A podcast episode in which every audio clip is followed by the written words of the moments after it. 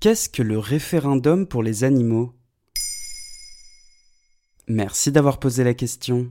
L'initiative a été lancée au début de l'été 2020. Alors que la cause animale se fait de plus en plus entendre dans le débat public et dans les médias, le tout premier référendum d'initiative partagée pour les animaux a vu le jour le 2 juillet 2020. Mais avant, laissez-nous vous présenter notre partenaire.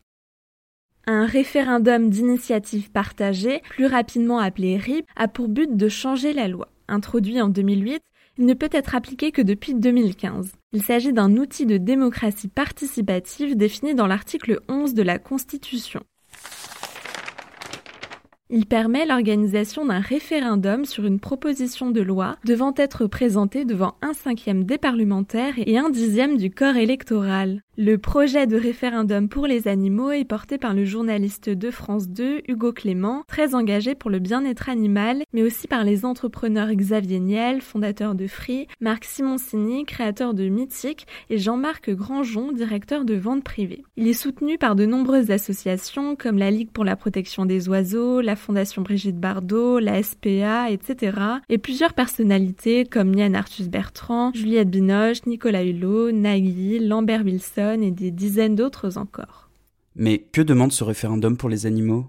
Le référendum présente six mesures. D'abord, il souhaite l'interdiction des nouveaux élevages ne permettant pas un accès en plein air adapté aux besoins des animaux, mais aussi l'interdiction de la chasse à cours, les élevages pour la fourrure, les spectacles d'animaux vivants d'espèces non domestiques, les élevages en cage stall ou box d'ici 2025. Enfin, l'interdiction des expériences s'il existe une méthode alternative. Au micro d'Europe 1, le 30 août 2020, Hugo Clément expliquait demander des mesures assez modérées pour mettre fin aux pratiques les plus cruelles.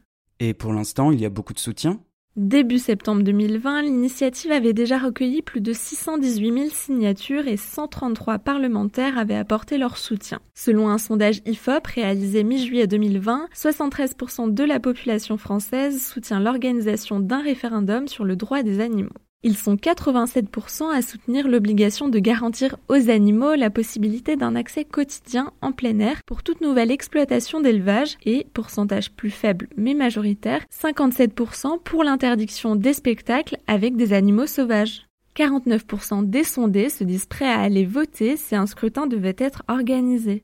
Selon l'IFOP toujours, il n'y aurait pas de distinction sociale parmi les soutiens au référendum, ni de distinction politique ou géographique. En majorité, les personnes habitant à Paris, comme celles vivant en territoire rural, les chômeurs, comme les dirigeants d'entreprise, les catégories populaires comme les catégories aisées, se prononcent en faveur de la tenue de ce référendum. Mais il pourrait vraiment aboutir? Il est un peu tôt pour le dire, mais vu les premiers chiffres, c'est encourageant. Pour que le projet atteigne l'Assemblée nationale, il faut avoir le soutien de 185 parlementaires. Ensuite, le Conseil constitutionnel a un mois pour l'examiner et déterminer sa conformité à la Constitution et valider la proposition de loi. Là, le ministère de l'Intérieur ouvre le recueil des soutiens. Les personnes à l'origine du référendum d'initiative partagée auront enfin 9 mois pour recueillir 4,7 millions de signatures, représentant 10% des inscrits sur les listes Enfin, et seulement si le texte recueille ces signatures, la proposition de loi sera soumise au référendum et les Français pourront voter pour ou contre.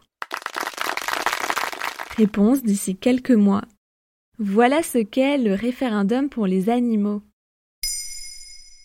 Maintenant, vous savez. En moins de 3 minutes, nous répondons à votre question. Que voulez-vous savoir? Posez vos questions en commentaire sur les plateformes audio et sur le compte Twitter de Bababam.